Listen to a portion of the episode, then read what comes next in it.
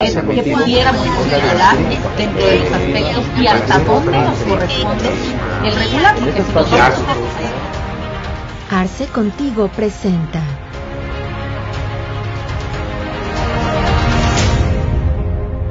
Hola a todos, bienvenidos a nuestra sesión de Arce Contigo. Les agradecemos mucho que nos acompañen en esta ocasión y les damos la más cordial bienvenida. El día de hoy un tema por demás importante, para lo cual, pues bueno, eh, tenemos el gusto que el día de hoy nos, nos acompañen dos excelentes invitados que tenemos que ya ustedes están viendo en pantalla. En primer lugar, les presento al maestro Eduardo Arenas, a quien le agradezco muchísimo, maestro, el tiempo, cómo se encuentra el día de hoy.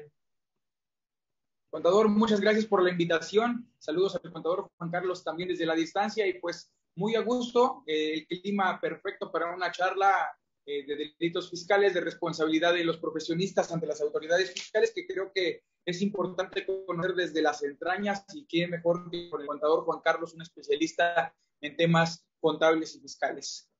Es correcto, maestro. Muchísimas gracias por el tiempo. Y bueno, como ya lo advertía el maestro Eduardo, está con nosotros también de casa el, el maestro Juan Carlos Fuentes Villanueva, quien le agradezco también muchísimo.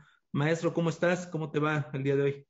Muy bien, muchísimas gracias, mi estimado Alejandro. Y de igual forma al maestro Eduardo, pues eh, agradecerle el que haya tomado la invitación por parte de, la capacitadora y pues con el ánimo de, de poder este, eh, dar comentarios importantes, porque se habla mucho del tema de los socios, de la responsabilidad de los socios, pero realmente no se ha hablado de la responsabilidad del tema de los profesionales, que muchas veces damos servicios o prestamos algún tema de asesoría y que yo creo que es importante que se considere en algún momento qué tanta responsabilidad podríamos tener. Y yo creo que, eh, ahondando ya en el tema más adelante, vamos a poner algunos supuestos, inclusive que hoy, hoy en día están siendo importantes para la toma de decisiones de los empresarios. Entonces, este, digo, ahora sí que para mí es un privilegio estar contigo nuevamente aquí y pues en el momento en que tú dispongas, iniciaremos la, la, la sesión prácticamente.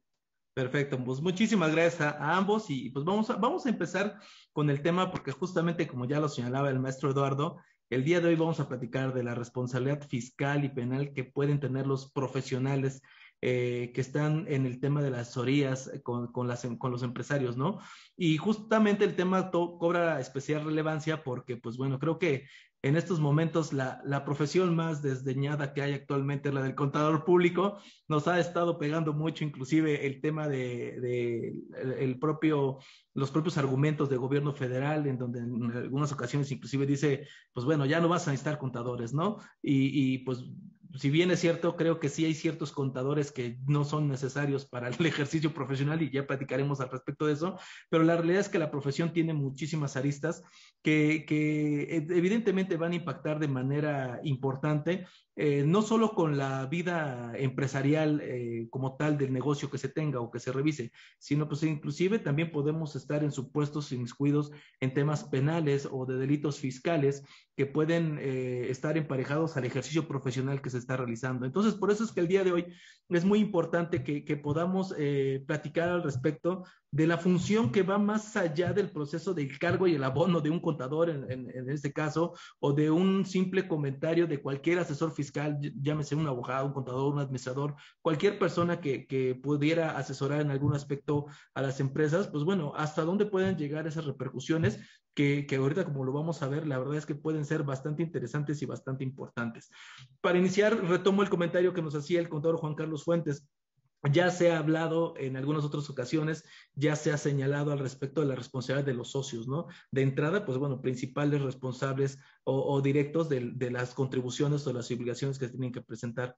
Pero para comenzar el tema, maestro Eduardo, me gustaría que nos pudiera hacer favor de, comentarnos su opinión al respecto de en, qué momento eh, un, un, un, contador, una, un profesional del área pudiera pasar de ese, de ese ejercicio profesional a, a poder incurrir en un, en un delito, ¿no?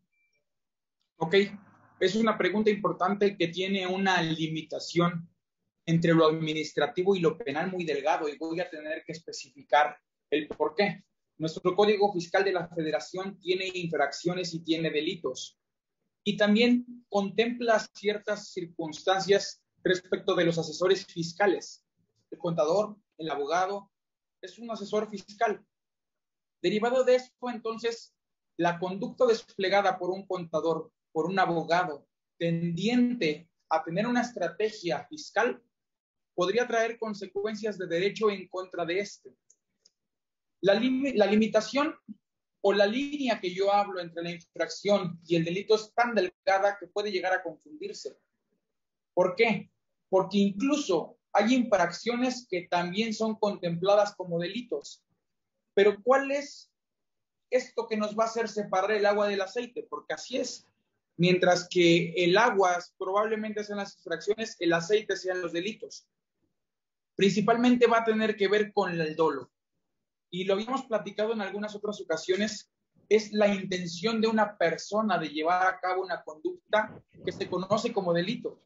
Y el contador no nada más puede ser susceptible de una imputación de un delito fiscal, no, también puede ser de un delito del orden federal o del, orden común, dependiendo de la autoridad fiscal a la que nos encontremos, porque también la falsedad ante una autoridad puede ser susceptible de imputación a un contador. El fraude, la simulación de un acto también lo pueden ser.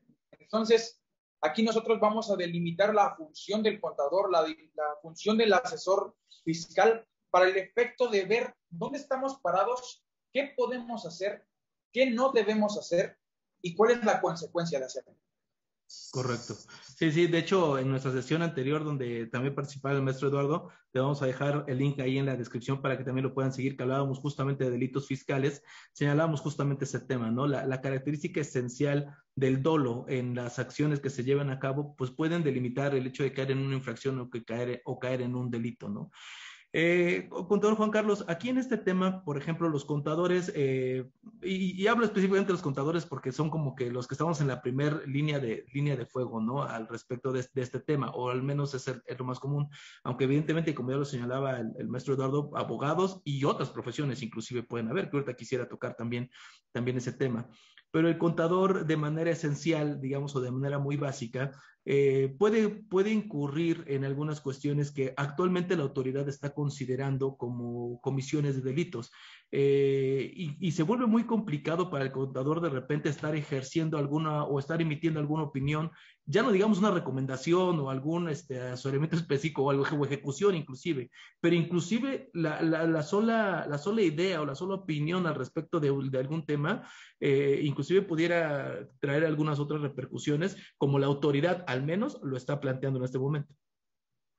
Claro, digo, yo, yo creo que bien lo, planteas tú, ¿no? Desde el principio o desde la propia propuesta del año pasado en cuestiones de la reforma del paquete económico, se plantea pues obviamente que ya no se utiliza el contador eh, para términos o para cuestiones de poder eh, prácticamente eh, estar alineado en cuestiones fiscales, ¿no? Que ya no va a ser necesario pues obviamente la actividad sin embargo, yo creo que en algún momento tú y yo platicábamos ya en una sobremesa, no precisamente de, una capacitación, de un curso o de una, de una situación de este, de este tipo, sino platicábamos que yo creo que lo que sí tiende a desaparecer es el contador, pues aquel contador que no tiende a poder desarrollar, a opinar, y yo creo que para eso va a ser importante pues justamente el estudio. Y ya lo, apuntaba perfectamente el, el maestro Eduardo hay que saber identificar en qué momento caemos en, en, una infracción y en qué momento caemos en un delito.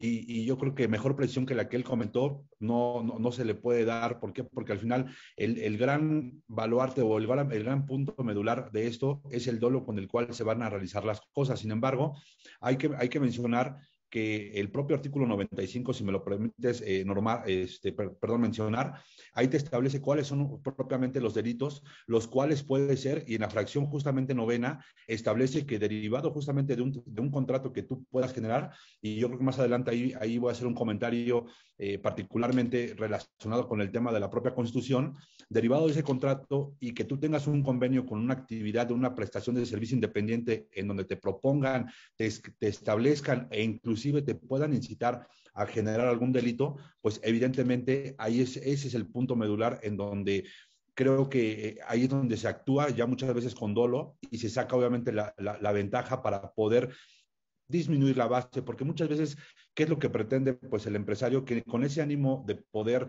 eh, optimizar la carga fiscal, porque muchas veces no es tanto de que el empresario quiera eh, poder no pagar impuestos, sino más bien dice, bueno, ok, quiero optimizarla, quiero pues generar obviamente un ahorro, si es que lo, permite la propia norma, y muchas veces en, ese, en, esa, en esa propuesta que se puede entregar hacia el propio empresario, pues podemos caer justamente en esta situación de dolo o de error si no está bien fundada y no está bien materializada cada una de las operaciones que se le pueden proponer. En ese sentido, eh, digo, yo el, el, gran cambio o la situación que yo detecto es que el empresario no va a tomar una decisión. Nosotros le presentamos el escenario y nosotros somos quienes podemos meter en una contingencia al, al empresario o podemos realmente darle cauce a que se cumpla de manera cabal cada una de las disposiciones fiscales a las cuales tiene obligación el propio este, contribuyente. Creo que acabas de tocar como uno de los puntos medulares que, a los cuales quiero referir en esta sesión y ojalá el maestro Eduardo nos pueda agregar el comentario al respecto del punto de vista jurídico sobre, los, sobre como dos grandes supuestos. Yo en, la, yo en la práctica profesional me he encontrado de repente contribuyentes a los cuales les dicen, mira, por ejemplo, el ejemplo más burdo, no, no compres facturas, no, no compres, no compres este, problemas, no hagas este, este tipo de operaciones porque puedes caer en este tipo de contingencias. Y de repente, este, cuando revisas la operación, porque no estás todo el tiempo ahí, con esa operación ya hizo alguna adquisición de algún comprobante. Eso es un tipo de contribuyente, ¿no? Y el otro es que donde hay contadores que llegan y dicen, no, compra una factura, ¿no? Están como los dos supuestos, tanto en donde el contribuyente hace lo que a su parecer es lo correcto y donde el contador pudiera asesorar en determinado momento, este, que se haga alguna conducta al respecto, específicamente los comprobantes fiscales. ¿Qué es lo que quiero llegar con esto? Para la autoridad, pareciera que los quiere pues, es lo mismo, ¿no? Y los quiere medir con, el, con la misma vara. No, no le importa si, si asesoraste o si el contribuyente lo hizo de manera independiente. Pareciera que la autoridad quisiera meter a todos en la misma canasta y fincar responsabilidades de manera este, eh, aleatoria, básicamente, ¿no? En el hecho de que pueda decir, no, pues es que tan es responsable el, contribuyente, que es el sujeto obligado al pago, como es responsable el asesor que está fungiendo una actividad y que tendría que, en su caso, haber reportado la actividad, porque recordemos que también a partir del año pasado entró en vigencia el tema de esquemas reportables, ¿no?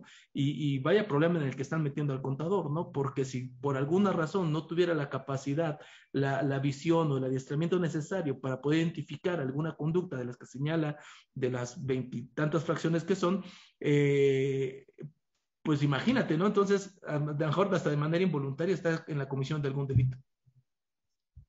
Ok, contador, qué buena pregunta y qué buen tema para disolidar eh, algunas dudas. Ojo, si nosotros como contadores somos imputados de un delito, el contador Juan Carlos nos acaba de dar un artículo que es el 95, que es base. ¿Por qué es base? Porque cuando nosotros somos imputados de un hecho delictivo, no basta que me digan qué delito cometí. Me tienen que decir circunstancias de tiempo, modo y lugar, es decir, cómo, cuándo y dónde. Pero también me tienen que decir mi grado de intervención. Es decir, soy un autor material, soy un coautor, soy un cómplice.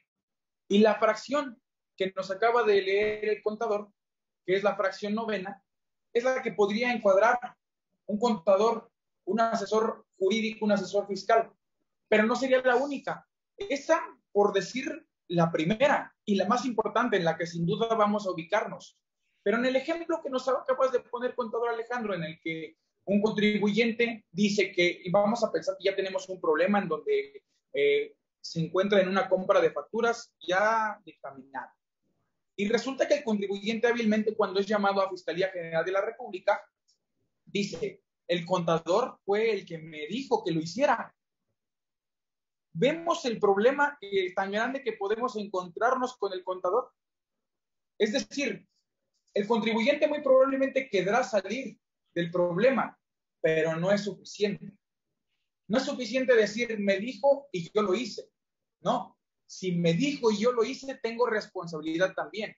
El problema es que voy a meter al contador o vamos a tener al contador enfrentando un pues también una imputación de un hecho que probablemente él no cometió, porque seguramente el contador no va a dar esa estrategia frontal, frontal de hacerlo de esa manera. ¿Qué vamos a necesitar en, este, en esta hipótesis? El contador debe de tener una forma de trabajar con su contribuyente muy específica. ¿Cuál? Todo lo que se haga, se lleve a cabo, todo lo que se le diga como consejo, debe de quedar por escrito. No hay de otra. es la única manera en la que el contador va a tener la certeza de que lo que aconseja y lo que presenta va a ser lo que realmente suceda en la práctica. Hemos tenido casos nosotros en Cuernavaca, principalmente en donde el contador es quien lleva toda la, la dirección de la estrategia fiscal.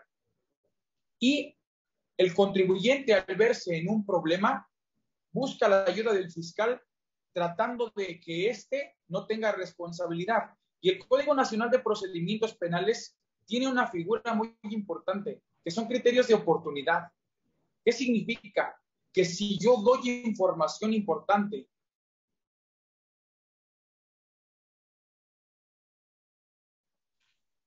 para determinar la responsabilidad de otra persona, entonces yo puedo o disminuirme la pena o nulificar la pena.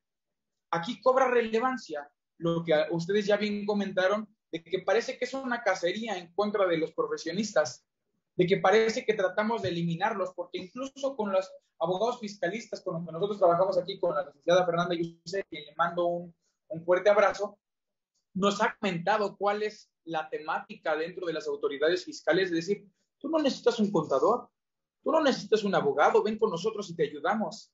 Entonces, la estrategia desde el gobierno es controlar en su totalidad al contribuyente.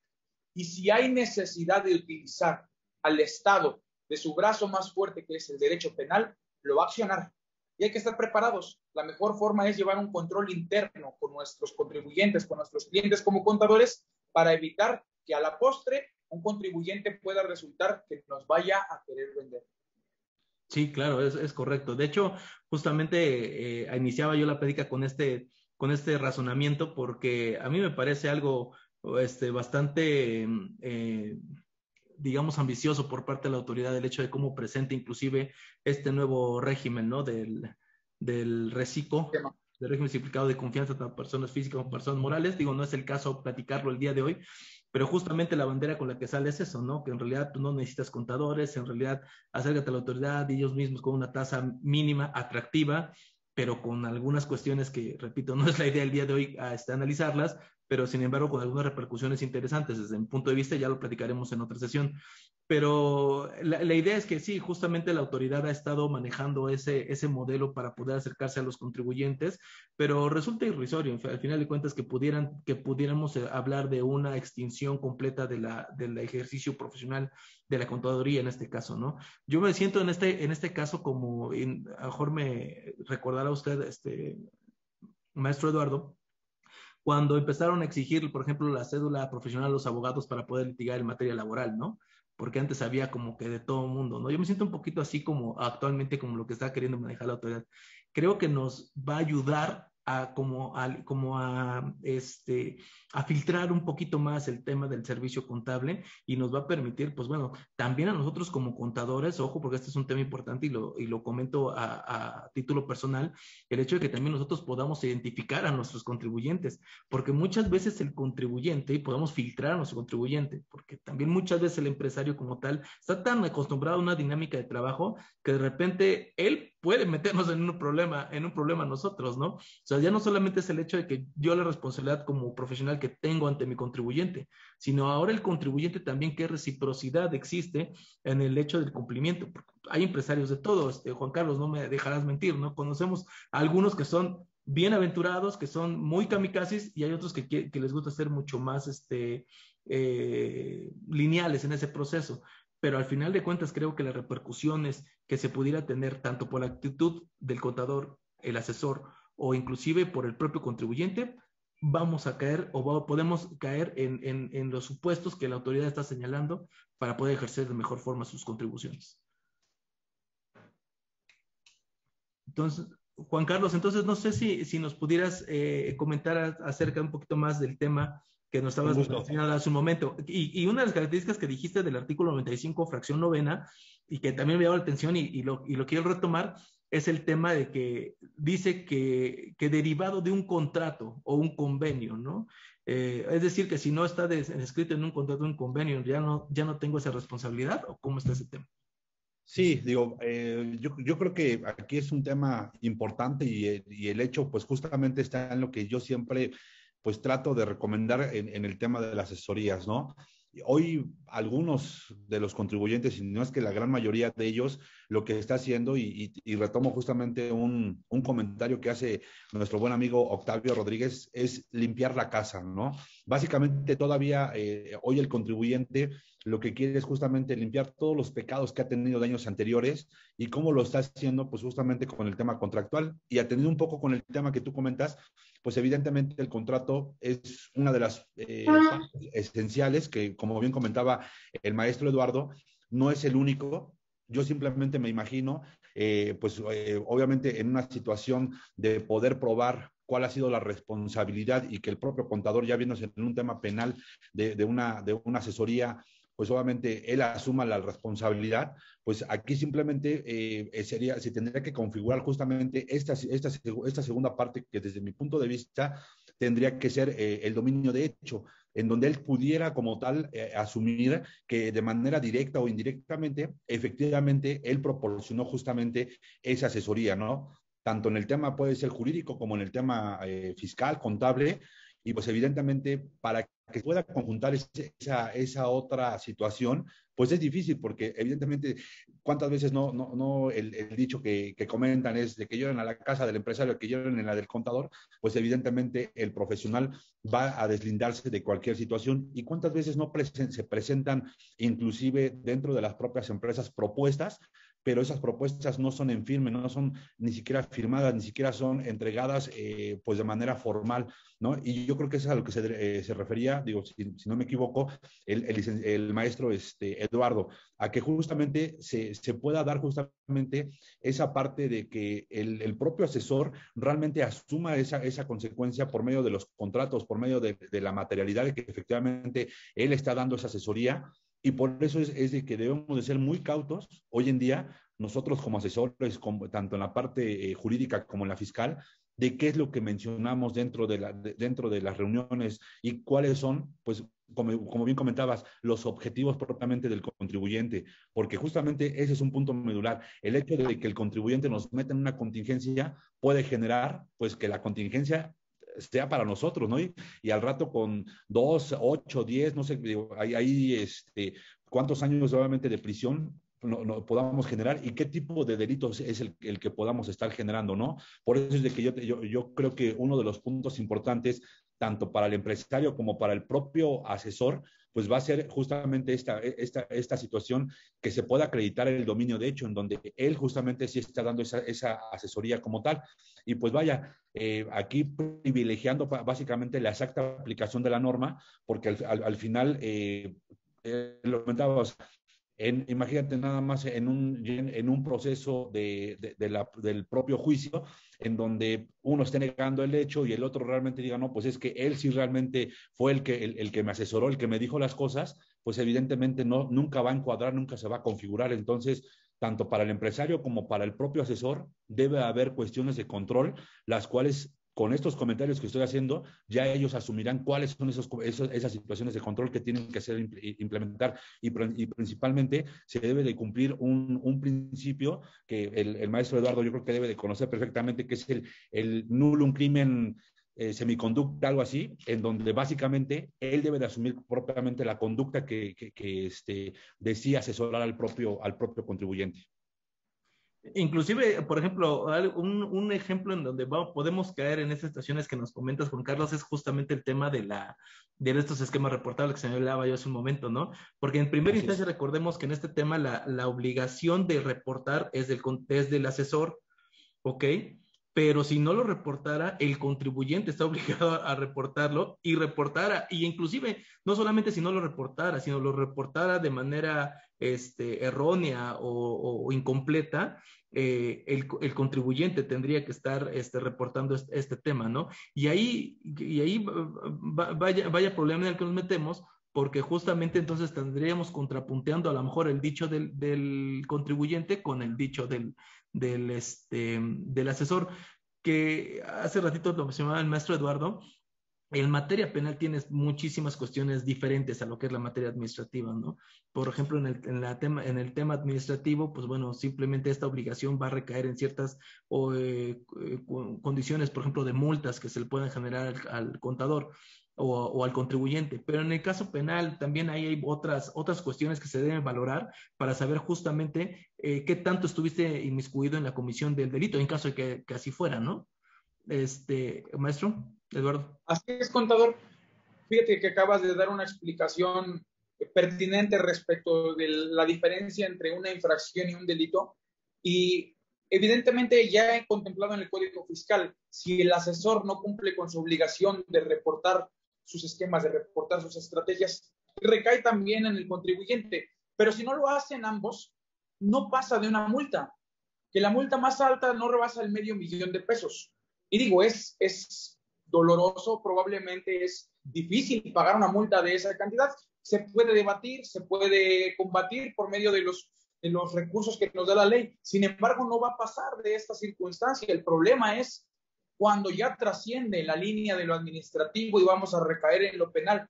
Y ya no vamos a hablar únicamente de una omisión de no reportar o de no eh, reunir los requisitos para los esquemas reportables. Supongamos que de derivado de esa información dada a la autoridad hacendaria, pues la misma se da cuenta de que probablemente están simulándose actos, que probablemente se están llevando estrategias que son contrarias a la ley. Entonces sí, ahí ya tenemos la puerta enorme para que la autoridad hacendaria presente su querella ante la Fiscalía General de la República y se inicien las denuncias. ¿Qué hace la Fiscalía General de la República? Y esto es importante que lo sepamos empresarios, contadores y todo aquel persona, toda aquella persona que es citada por la Fiscalía General de la República. Lo primero que va a hacer es citarnos como testigos. Difícilmente nos va a citar como imputados. ¿Por qué? Porque lo que quiere es allegarse de información. Entonces, aunque la autoridad hacendaria haya denunciado al contribuyente y haya denunciado al asesor fiscal, los va a mandar llamar como testigos va a escucharlos y a partir de ahí puede cambiarles la situación jurídica a imputados. Entonces, contador Alejandro, contador Juan Carlos dijeron algo muy importante. El contador o el asesor fiscal y el contribuyente deben de ir en la mano de cualquier petición de información o de cualquier aportación de información, llámese la autoridad que se llame, porque no podemos discrepar entre uno y otro. El, en este caso nosotros siempre hemos asumido y hemos dicho que el mexicano por naturaleza no tiene esa cultura de tener un contador de cabecera, de tener un abogado de cabecera. Pero esto es importante ya a estos niveles de los empresarios de la rendición de cuentas fiscales. ¿Por qué? Porque un error nos puede traer como consecuencia pasar de esa línea de la infracción a un delito, una falsedad ante autoridad. E incluso el contador puede tener la responsabilidad o ser responsable de encubrimiento. Si el contador tiene conocimiento de que su contribuyente realiza actos contrarios a la ley, y vamos a ponerlo muy sencillo, compra de comprobantes fiscales, y el contador le da tratamiento como si estos fueran legales, entonces estamos hablando de que ayuda dolosamente a cometer un delito o de que lo encubre. O incluso si yo le doy tratamiento de comprobante fiscal a un documento que no lo reúne. Ahí probablemente tenemos ya una de las primeras participaciones activas por parte del contador, que si bien es cierto, le van a votar de primer momento al contribuyente, también traerá una coleada que seguramente alcanzará al asesor fiscal. ¿Y por qué principalmente el contribuyente? Porque los delitos fiscales tienen una característica o tenían una característica hasta antes de la reforma de, de la inclusión de los asesores fiscales en la que la calidad de garante, es decir, la calidad específica era única y exclusiva del contribuyente. Pero ya no es así. Ya traemos una responsabilidad más amplia, ya traemos una participación más amplia y esto seguramente irá avanzando. Posteriormente, no me quiero atrever a decir que este gobierno o el que sigue, quedará que incluso los abogados presenten cuál es su estrategia fiscal de defensa una tontería, yo voy a decirlo, pero no, no está de más pensando en cómo viene, cómo viene siendo la política en contra de los profesionistas en México. Pero es importante que sepamos que el contador tiene una participación, como bien dijo el contador Juan Carlos, de asumir una responsabilidad íntegra frente a sus actos. E insistimos en que debe de llevarse un control interno para que al momento de una investigación, espérame, esto es lo que me obliga. Oye, ¿tú eres contador de la empresa? No, yo simplemente le di una asesoría en mi despacho, en la cual le cobré 500 pesos, 1000 pesos y fue suficiente. Y el contribuyente va y lo hace. Y nos quieren ubicar en la fracción novena del 95 y me dice, es que hubo un contrato. Espérame, no hubo un contrato. ¿Cuál es el contrato? ¿Qué es un contrato? Bueno, aquí tenemos que irnos a la ley, a los códigos civiles, a las leyes civiles, para determinar qué es un contrato. Entonces, no la tiene tan fácil la autoridad eh, fiscal, no la tiene tan fácil la Fiscalía General de la República para sancionar al contador, porque muchas veces el dolo, mm, la mayoría de las veces el dolo es subjetivo y es muy difícil de probar cuando una persona actúa a consejo de alguien más. Por eso debemos de tener cuidado en nuestros consejos, en nuestras asesorías y la forma de brindarlas. Claro, hay por ahí un, de verdad que lo mencionan, no, es que no recuerdo, estaba yo ahorita, buscando también el fundamento, a ver si ustedes me ayudan. Hay un fundamento en el artículo, en el Código Fiscal de la Federación que establece que cuando una asesoría se dé, este, que pudiera ser contraria a la, a la que la autoridad o al criterio que la autoridad utilice en, en casos específicos, eh, siempre y cuando, cuando se otorga la asesoría se haga mención de que pudiera ser contraria al, al criterio de la autoridad, eh, te excluye de, ese, de, esa responsabilidad como asesor. Nada más que estaba tratando de, localizarla, pero no la localizo. A ver si ahorita lo, lo localizamos o si ustedes, ustedes la tendrán por ahí para poderlo, para poderlo señalar. Pero sí, efectivamente, hace ratito comentábamos que, que, que, sí va a haber como, como cierta, cierto filtro para el tema de los profesionales que se dedican al tema específicamente de, de contaduría. Y, y, es que el ejercicio que nos acaba de dar nuestro Eduardo es justamente eso lo que va a suceder. O sea, si de repente tú como contador te dedicas a cargar y abonar sin ver más allá de, de, cualquier otra característica esencial o de la razonabilidad de las operaciones, que además ya este, recordemos que estamos en todos los temas de razonabilidad del 5A del Código Oficial de la Federación y, y todas estas características que engloban la operación de las empresas, entonces, si no ves eso y estás solamente dedicado a cargar y abonar, pues puedes inclusive estar en ese, en ese tipo de supuestos, ¿no? Necesitamos eh, contadores que sean analistas eh, de, los, de los temas que se, que se están ejecutando y no solamente eh, capturistas ¿no? de información, que de repente se, ha, habido, ha, habido, muchísimos casos en donde pues es que solamente cuando me entregaron la contabilidad así lo registraban y pues yo me seguí registrándolo así, ¿no? Creo que esos temas son los que se tienen que ir depurando y, como un ejercicio de, de, de aseo administrativo de cada uno de los contadores, de cada uno de los despachos, de cada uno de los asesores, pues bueno, hacer un ejercicio un poquito más de introspección y generar un, un, eh, un servicio con mayores herramientas y con mayores eh, análisis que solamente el cargo y el abono, que ah, hay muchísimos que así, que lo realizan. Este, adelante, Juan Carlos. Comento, Alex, de una vez, eh, es el artículo 89 que habla justamente del tema de las infracciones, en donde eh, básicamente dice que se incurre en una responsabilidad que cae sobre terceros y justamente es la fracción 1, en donde habla sobre asesorar, aconsejar, prestar servicios para la omisión parcial de alguna contribución o así, este, particularmente habla sobre el tema de las contribuciones. Y posteriormente en, en un párrafo después de la cuarta, en, en, que es el último párrafo, nos habla que eh, no se incurrirá justamente en, en esta infracción a, la que se refiere la fracción primera, que fue la que te comentaba, cuando se manifieste que en la opinión en la que se otorgue por escrito en el criterio contenido en ella, se pueda tener diversos criterios. Y justamente ahí te manda el 33 del código, pero es, es básicamente esta fracción que tú comentas en donde se excluye básicamente, pero es para el tema de las infracciones. Es correcto, es correcto, es siempre y cuando se señale, ¿no? El artículo 33, inciso H. Así es. es la que, la, el que te da la, la, la, digamos, esa, esa salvedad, ¿no? Que si se señala de esta forma. Pero es correcto. Efectivamente, que, que básicamente es por, por, por medio del, del, escrito, ¿no? Digo, entonces, pues aquí se tendrían que, como bien comenta eh, el maestro Eduardo, digo, y, y, retomando un poquito y ahondando un poco al, al, al, comentario que él hacía, es Es complicado, sin embargo, hoy con los mecanismos que tiene la propia autoridad, no dudo que en una justa, eh, justamente en traerlos al, propio contador, y ahorita les quiero comentar de un tema de REPSE que, que ya habíamos platicado justamente tú y yo, Alex, este, eh, pueda cambiar justamente la situación jurídica, ¿no? Muchas veces eh, se tiene que ahí ya hacer otro tipo de mecanismos para poder evitar, pero de primera instancia sí es complicado que puedan imputar al propio contador, al propio asesor, y por eso es de que hago las recomendaciones para ambos, ¿no? Tanto para el profesionista que tome sus medidas correspondientes como para el propio empresario, en donde sí garantice, pues e, evidentemente que, que cómo poder materializar que sí hay una asesoría propiamente tanto del contador como del asesor jurídico. Entonces, ese sería mi comentario al respecto de, concluyendo lo que comentaba bien el maestro este, Eduardo. Y pues no sé si quieras ahí comentar algo, más, Alex, o que nos quieras consultar algo más. Sí, hay, hay, un tema, hay un tema que muchas veces este, ha sido como, como, como muy común que, que está la duda al respecto de, por ejemplo, cuando hablamos de los delitos eh, fiscales, obviamente el tema del 108 de la defraudación fiscal, dice que pues, comete defraudación fiscal quien, quien, eh,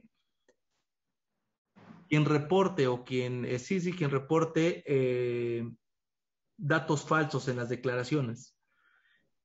Y muchas veces esto se ha llevado se ha llevado al terreno de que es que quien lo reporta, quien lo escribe es el contador. Entonces, el que está cometiendo el delito es el contador. Yo difiero un poco de esa idea, pero bueno, lo pongo sobre la mesa para que el maestro Eduardo mejor nos comente su opinión al respecto. Qué buena pregunta, porque aquí hacemos la diferencia entre las obligaciones de cada uno y otro. Cobra importancia señalar que en el derecho penal hay una figura que se llama calidad de garante y calidad específica. ¿Qué significa? La obligación no es del contador, la obligación es del contribuyente. Y quien lo debe hacer es el contribuyente. Si bien es cierto, lo hace por medio de un tercero, porque así se hace en la práctica, la responsabilidad penal principalmente recaerá sobre el Ojo con el artículo 95 en su fracción quinta induzca dolosamente a otro para su comisión o auxilien a otro dolosamente para su comisión. Si el contador lo realiza a conciencia y de la investigación se aprecia, ambos tienen responsabilidad. Sin embargo, de bote pronto y a primera mano, siempre será el contribuyente por esa calidad de garante, por esa calidad específica y por esa obligación que trae el contribuyente con las autoridades fiscales. Y es importante señalarlo porque yo les comentaba al principio de la plática que las infracciones y los delitos tienen una línea muy delgada. Y nos, nos leyó el contador acertadamente, el contador Juan Carlos, en lo de la fracción primera del artículo 89 sobre asesorar, aconsejar, prestar servicios, y que también se excluye de poder sancionar salvo ciertos requisitos. Sin embargo, la misma fracción quinta del 95 me dice al que induzca dolosamente. Entonces, ojo ahí, si yo lo asesoro dolosamente, lo aconsejo o incluso le digo que lo haga, pues ya lo estoy llevando al terreno del delito. Y ahí estoy entonces yo ya encuadrando en una participación activa, una línea tan delgada de saber si es una infracción o si es un delito que única y exclusivamente se va a verificar en qué delito se comete. Pongo un ejemplo, defraudación fiscal, que es el que estamos hablando. El que debe enterar los pagos, las prestaciones, siempre va a ser el contribuyente. Si lo hace el contador, eso es una práctica que comúnmente se hace. Pero ¿qué pasa si de misma manera el contribuyente dice, es que yo no lo hice, lo, hice, lo hizo mi contador? Él es el responsable, él lleva mi contabilidad. Eso no lo excluye de responsabilidad. Al contrario, lo único que está haciendo es confirmando que la conducta se hizo y que éste tenía conocimiento. Entonces, volvemos a lo mismo que nosotros siempre planteamos. Dejar todo por escrito en contrato de la prestación de servicio y ser muy cuidadosos a la hora de, de hacer nuestro trabajo como a la hora de dar nuestros reportes, a la hora de ofrecer alguna documentación oficial a la hora de, de hacer incluso algún convenio con la autoridad como contadores, porque esto pudiera llevarnos a un problema de las hipótesis del artículo 95, siendo un cómplice, siendo un encubridor, incluso pudiendo bajo la misma primera fracción del 89 asesorando, siendo quien concierte la creación de algún delito. Espero que haya quedado claro en ese, en ese punto. Sé que probablemente es muy difícil de identificar esa línea, pero es así, es como separar agua y aceite. Mientras en un lado está el, el delito, en el otro lado está la infracción, y basta con una cosita de nada para que pasemos de uno al otro. Fíjate que, este, eh, maestro, ahí, ahora fíjate, yo, quiero ponerte en contexto lo siguiente, porque ha pasado, ¿eh? Y, me ha pasado en, en, en, la vida real. Derivado justamente de que el asesor puede salir mal posiblemente de una empresa y, y, que puede suceder y que tiene acceso a mucha información, entre ellas puede ser inclusive a las propias firmas electrónicas. La, la, la, el, el, problema en el que se puede meter el contribuyente si a la salida del, del, propio asesor, que ya no, va, ya no va a prestar servicios de esa manera, ejecuta o realiza alguna alteración en, la propia en las propias declaraciones. Entonces, ahí también pongo en contexto justamente el cuidado que debe tener también el empresario al concluir una prestación de servicios con alguno de los, ya sea en la parte jurídica como en la parte fiscal, contable, digo, llamémosle cuestiones que pueden llevar a un incidente importante y que le pueden generar el, el, que pueda ser la comisión de un delito. Entonces, como bien comentas, yo creo que aquí un punto medular va a ser el hecho de la calidad de garante, porque ahí con el primero que se van a ir va a ser justamente con el propio empresario, porque no le van a preguntar, oye, concluiste la prestación de servicios, quién modificó las declaraciones, quién te, incrementó inclusive los ingresos, ¿no? Que ya posteriormente en, cuestiones periciales o en cuestiones de poder hacer una compulsa propiamente de ingresos, pues evidentemente se va, a ver que hubo una alteración de, de, de las propias declaraciones, pero simplemente con ese hecho yo te diría, ¿cuál es tu opinión al respecto cuando, debe, cuando sale un asesor o sale un contador de la empresa? ¿Cuáles serían tus recomendaciones en ese sentido? Ok, las recomendaciones son las siguientes. Nosotros al momento de tener un asesor fiscal o algún trabajador que vayamos a darle la confianza de que maneje este tipo de, de información, debemos de hacerla por escrito la entrega y recepción y al final solicitársela de vuelta. ¿Qué pasa si no nos la entrega? En ese momento tenemos que solicitar la cancelación, tenemos que solicitar la modificación. Es la única manera en la que podamos evitar que se haga un mal uso de ella. Pero supongamos en el ejemplo que nos acaba de dar contador que ya el asesor fiscal se fue de la empresa, pero resulta que se llevó la firma y ahora está realizando actos en contra del, del patrimonio de nuestro, de nuestro patrón o de nuestra empresa. El artículo 388 del Código Penal Federal contempla una hipótesis como esta. Y voy a permitírmelo leer para que lo entendamos. Al que por cualquier motivo teniendo a su cargo la administración o el cuidado de bienes ajenos, como lo es el caso, con ánimo de lucro perjudique al titular de estos, alterando las cuentas o condiciones de los contratos, haciendo aparecer operaciones o gastos inexistentes, exagerando los reales, ocultando o teniendo valores o empleándolos indebidamente a sabienda de que realiza operaciones perjudiciales al patrimonio del titular del beneficio propio o de un tercero.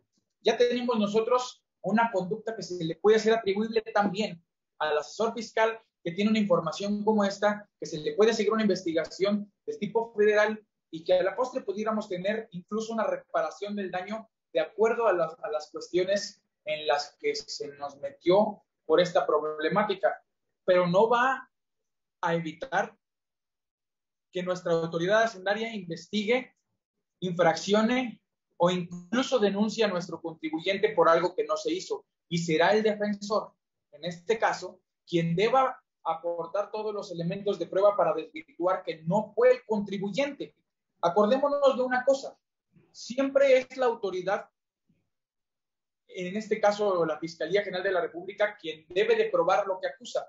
Pero los delitos fiscales tienen algo muy peculiar el dolo se presume la mayoría de veces, salvo prueba en contrario, porque la mayoría de delitos fiscales se presume que se cometieron salvo que el contribuyente demuestre que no.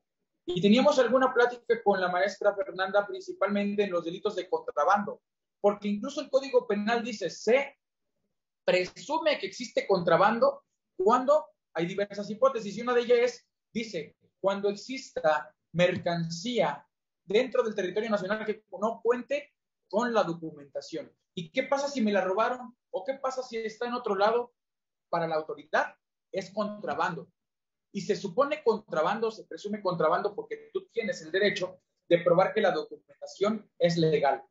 Entonces, mientras son peras o son manzanas, en el caso que nos puso el contador eh, Juan Carlos, tendremos la problemática, primero, de que nuestro contribuyente probablemente tendrá que hacerle frente a problemáticas de infracciones o de delitos, y por otro lado tendremos que denunciar a nuestro asesor fiscal que ya nos ocasionó un problema de índole patrimonial. Es un tema, pero el consejo, lo reitero, es al momento de ingresar personal, vamos a darle la información que requiere y vamos a dejarla por escrito firmada. Y al momento de que éste se retire, será peticionada la misma. Y a las primeras de cambio que creamos que nuestro asesor fiscal ya no es de confianza, es mejor renovar la información que se le dio o cancelarla, incluyendo los poderes que se le pudieron haber otorgado ante notario público. Creo que ahí cobra, cobra mucha relevancia también el tema del, del cumplimiento normativo y control interno que pudieras tener también tú como empresa, ¿no? Porque si tú tienes un protocolo de salida, no solamente de algún contador que esté, por ejemplo, en relación laboral, ¿no? Que también tienen acceso a muchísima información, pero inclusive hasta los externos, ¿no? Cómo se tiene que realizar la cancelación de un proveedor, por ejemplo. Debe haber protocolos tanto de, de, contratación de proveedores como de cancelación de proveedores, salida de proveedores o de clientes, etcétera. Y si nosotros tenemos establecido un procedimiento para poderlo llevar a cabo, creo que en medida de eso es como lo vamos a ir haciendo, ¿no? Porque también puede ser que se haga el, que se haga la salida y de repente, híjole, se me olvidó cancelar, este, no sé, la, la contraseña, ¿no? Y el contador, este, o la firma electrónica ya, anda, ya me anda facturando ahí el contador otro tipo de cuestiones, ¿no? Entonces, digo, sí llega a pasar, desafortunadamente, pero justamente si, si tenemos un protocolo debido, pues si nos alineamos a eso, va a ser mucho más sencillo controlar. Contador, y rápido, antes de que le voy a robar unos minutos al contador Juan Carlos, perdón, nada más para afirmar este tema.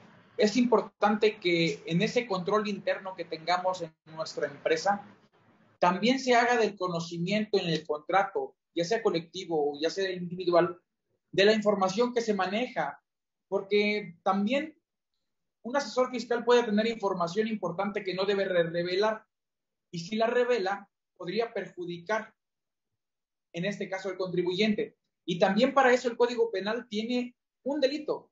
En el artículo 210 también sanciona a quien revele un secreto por motivo de supleo, cargo o puesto. Pero si su profesionista, un artículo más adelante, el 211, nos dice que la sanción será de unos cinco años si se revela un secreto aún y cuando se es profesionista. Entonces ahí tenemos una problemática aún mayor para un profesionista que hace mal uso de la información dentro de una empresa, que lo puede ser la firma electrónica con todo lo que contenga, con todo lo que conlleve esa responsabilidad de tener esa información. Claro. Sí, e, e, efectivamente, digo, y, como bien comentas, digo, ahí hay que, hay que tener protocolos, y ya lo dice bien el contado Alejandro, protocolos de salida de cualquier índole, tanto de personal interno como personal externo que te brinda eh, servicios profesionales. Y, y, yo creo que pues con esto le damos una forma real de que los procesos, particularmente de concluir relaciones, eh, en todo sentido, evidentemente deben de estar súper privilegiadas para poder evitar alguna contingencia, tanto en materia de infracciones como en materia, pues obviamente, de, eh, penal, ¿no? Y, digo, salvo que comente algo más, Alex, digo, me gustaría platicarte ahorita sobre el tema de Repse, ¿no? Y, y a ver, ahí eh, poner sobre la mesa este, esta situación que hoy en día está siendo relevante, este, y, y, obviamente que es una, es indudable, pues que hay mucha, mucha situación y mucha información mala información de los contadores, ¿no? Entonces, Alex, adelante, la palabra. Gracias. Adelante, adelante, maestro, por favor. Sí, para ambos, obviamente, esta situación, ¿no? En donde ayer justamente platicaba con el contador Alejandro, en donde hoy, para poder hacer la prestación justamente de servicios, eh, llámale cualquier tipo de servicios, y así, no dicho nada más por esta última eh, situación que, que, me pasó de manera personal, eh, Hoy, hoy, todos, todos los, los, que prestan servicios les requieren que estén inscritos al tema del REPSE. ¿no? Situación o carga administrativa que no tendría que ser porque es muy clara la norma y te establece en qué momento se aplica un REPSE, una afiliación al REPSE y en qué una inscripción más bien, perdón, y en qué momentos no aplica una, una este, inscripción al REPSE. Aquí la, situación es de que lo están haciendo de cajón y dicho por el propio contador y por el propio asesor de la, de la empresa a la cual este, tuve que comunicarme para indicarles que no aplicaba justamente el tema del REPSE, dicen, oye, ¿sabes qué? Lo hago por miedo, por temor a que no se pueda generar el tema de la deducibilidad y el acreditamiento de las, de, las propias, este, de los propios gastos. Mi, mi, mi, contestación de momento fue, le digo, oye, es que no puedes actuar por miedo o porque tú creas que con el, con el hecho de poder asesorar o indicarle al, al, a, tu, a tu cliente que todos de cajón, todos los proveedores tienen que estar inscritos en el REPSE. Con eso van a estar deducibles tanto los gastos y acreditable la parte del IVA. eso está completamente erróneo y desproporcional a lo que marca inclusive la propia exposición de motivos, ¿no? Fundamentando, pues e, evidentemente creo que ahí, y ahorita yo les doy mi comentario al final, digo, me gustaría saber al respecto qué opinan, creo que eh, el propio asesor ahí está generando una situación de contingencia, tanto en materia fiscal y no sé, eh, maestro Eduardo, si también puede ser en materia penal, porque le estás dando o le estás solicitando un, certificado a los cuales no tendrían que estar afiliados al propio REPSE, sin embargo, se, se, le solicita simplemente para la propia operación. Y digo, no quiero nombrar empresas, pero hay empresas grandes, grandes esas, bancos inclusive, los cuales están solicitando que todos los proveedores estén inscritos al REPSE. Y desde mi punto de vista, inclusive podrían caer hasta en un tema de no deducibilidad, aplicando que sean deducibles los propios comprobantes. Entonces, digo, pues hay, hay quien quiera comentar al respecto. Pues eh, digo, para este tomar el tema que estás señalando, sí, definitivamente el tema de, de las cuestiones del REPSE. Eh, ya lo hemos tocado también en una, en una, sesión anterior, que también los invitamos a que la vayan a visitar por ahí. Eh, justamente caemos un poquito a las cuestiones que ya se habían vivido anteriormente con los temas, por ejemplo, de IVA, que es tan, tan, tan errónea la interpretación de la norma por parte de contadores e inclusive por parte de la propia autoridad, que en su intención de quererla aclarar cada vez les confunde más que de repente todos los contribuyentes están queriendo aplicar servicios de, que todos los servicios apliquen en el REPSE.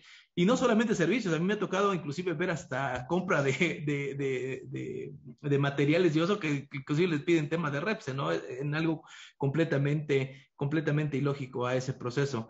Eh, yo creo que más allá de la carga administrativa, evidentemente hay una asesoría incorrecta por parte de, de quien está solicitando la información, pero más allá de la carga administrativa, eh, no sé si pudieran incurrir en alguna otra situación. En realidad, lo que, lo que va a suceder es que tendrán que adquirir nuevas obligaciones, porque aun cuando no estuvieran o no fueran sujetos en primera instancia del REPSE, al momento de registrarse, pues tendrían que, acarrear con todas las obligaciones que esto, que esto deriva, ¿no? Sus declaraciones en el, en, en el Infonavit, en el INS, etcétera, a, efectos, inclusive en temas de lavado de dinero, para poder presentar eh, su información. Entonces, creo que fuera de esa, de esa situación que desafortunadamente se ha presentado en muchísimos lados, en donde están obligando prácticamente a los contribuyentes a registrarse, aun cuando no, no les fuera aplicable el esquema de REPSE, pues bueno, al final creo que, no, no, va más allá de una carga, de una carga administrativa y obviamente de cumplimiento adicional. No, no sé si el maestro Eduardo tenga alguna otra opinión al respecto. Mejor no lo pudo haber dicho contador Alejandro, es una carga administrativa y es una cuestión que única y exclusivamente va a limitarnos hasta ese punto.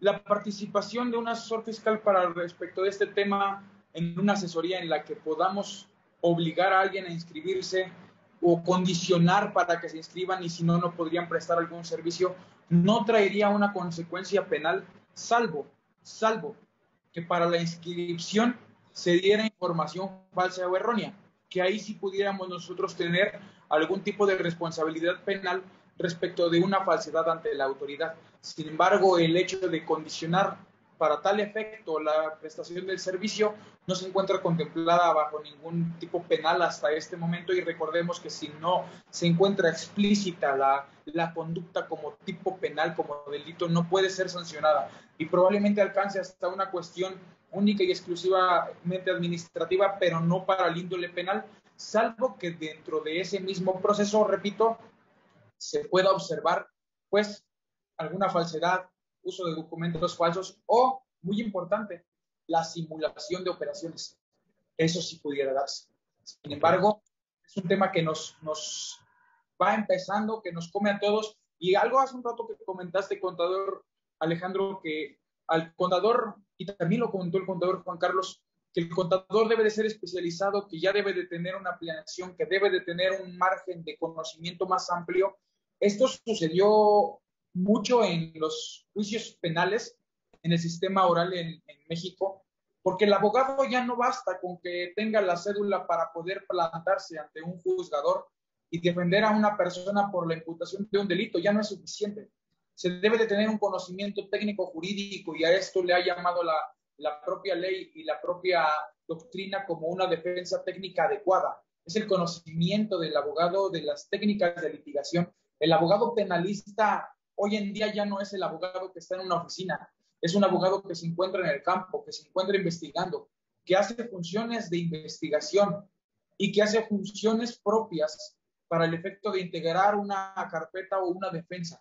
Entonces, hay una evolución para los profesionistas en México, hay una evolución que es adecuada para la prestación del servicio, que es adecuada para dignificar al contador, para dignificar al abogado, pero que también es cierto que hay un yugo por parte del gobierno federal en la que pretende lacerar y es ahí donde debemos de unificarnos y debemos de defender nuestros derechos como profesionistas para el efecto de que sea respetada la investidura del contador y del abogado y que no sea sometida a disposiciones o a criterios del gobierno federal, estatal o llámese del órgano que se llame para desempeñar nuestras funciones. Es correcto. Muchísimas gracias. Pues muy bien, este, creo que hay comentarios muy, muy interesantes al respecto del tema que estamos abordando. Me gustaría este, ir, ir cerrando la sesión, eh, maestro Juan Carlos, con algunos comentarios finales, recomendaciones o opinión al respecto del tema que acabamos de abordar. Eh, adelante, por favor. Yo creo que eh, recapitulando, como bien comentábamos ya, es y es un tema yo creo que primordial en todas las empresas y siempre lo, menciono, fortalecer el tema de los procesos internos, fortalecer el tema de, lo, de, los contratos, fortalecer y verificar cómo estoy relacionado con el tema de de, este, de, todos aquellos asesores o todas aquellas asesorías que tengo con externos, verificar que hay contratos. Si estoy del lado de la empresa, pues evidentemente solicitar por medio de escrito cada una de las propuestas que me está otorgando. ¿Por qué? Porque al final van a ser, van a ser importantes para que se pueda justamente acreditar esa, esa calidad de que sí efectivamente el asesor me está dando esa información, ¿no? Y, y, una, y una serie de circunstancias las cuales tienen que ir derivadas de un control estricto y en apego, en, apego a cada una de la, de, la, parte normativa para que se pueda acreditar del lado del empresario justamente este tipo de situaciones, del lado del contador o del profesionista, pues obviamente alinearnos, evitar eh, dar asesorías que pongan en contingencia a las empresas y evidentemente eh, si vamos a dar una asesoría, sustentarla con el marco normativo vigente y darle la materialidad correspondiente, ¿no? Ese sería mi, mi, punto de vista, ese sería, pues, obviamente el eje de, de, esta plática y pues agradeciendo siempre por la invitación, la verdad es que me gustó bastante la charla, fue una charla bastante eh, proactiva en donde ambos eh, platicamos, los tres, los tres platicamos y pues muchísimas gracias, este, Alejandro, muchísimas gracias, este, maestro Eduardo, este, eh, por, la, por la invitación y principalmente por mi participación en, en esta sesión. Al contrario, muchas gracias a ti. Maestro Eduardo, sus recomendaciones al respecto del tema que acabamos de abordar. Pues principalmente reforzar lo que dijo el contador Juan Carlos, el orden dentro de la empresa es vital, el orden de, nuestros, de nuestras actividades, del control que llevemos nosotros de, de la actividad profesional será vital para evitar llegar a un tema penal, a un tema de infracciones, de infracciones. Y siempre hemos platicado nosotros que el contador es el de la primera línea de batalla, el contador es el primero en entrar en, esa pelea, en esa disputa por los derechos y los intereses del contribuyente. Cuando pasa de las manos del contador, lo primero que vamos a tener es la defensa del abogado fiscalista. El abogado fiscalista tratará y ayudará para, defender todos los actos que el contador realizó. Y muchas veces para subsanar las deficiencias del propio contribuyente, pero ya en un plano judicial. Pero cuando pasa de las manos del abogado fiscalista, cuando ya la autoridad usa su mazo judicial, su mazo de investigador, entonces ya tenemos el derecho penal. Y es aquí donde entramos a una defensa en la que ya tendremos que afrontar todos los errores, en la que tendremos que afrontar toda la responsabilidad que esto conlleva. Y evidentemente mi recomendación es que fortalezcamos al contador, porque él es el primero en responder, él es el primero en defender al contribuyente, es el primero en llevar por buena línea los intereses de este. Mi recomendación siempre será tener todo por escrito, tener contratos de prestaciones de servicios, dejar todo en claro para que si el día de mañana esto se sale de control, tengamos las herramientas necesarias para la defensa. Me dio gusto platicar con ustedes el día de hoy, siempre agradecido por las invitaciones del Grupo Arce. Contador, eh, contador Juan Carlos, eh, le mando un abrazo, sabe que lo estimo. Contador Alejandro, gracias también lo estimo de verdad por la confianza que nos ha tenido y estamos nosotros al pie del cañón para, para la próxima charla, para el próximo tema que tengamos. Disfruté mucho la tarde, les mando un abrazo a los dos. Bueno, muchas gracias, maestro, muchas gracias a ambos por, por, el tiempo que nos han regalado el día de hoy, por los comentarios, por las experiencias compartidas que creo que suman muchísimo al tema que acabamos de platicar. No me queda más que agradecer a, también a la gente que nos hace favor de acompañarnos en estas sesiones, que por favor este, no se olviden de compartir, de seguirnos ahí en nuestras redes sociales y pues bueno, invitarlos a que sigamos compartiendo información con valor como la que acabamos de escuchar el día de hoy. Muchísimas gracias y que tengan excelente tarde. Te invitamos a seguirnos en nuestras redes sociales.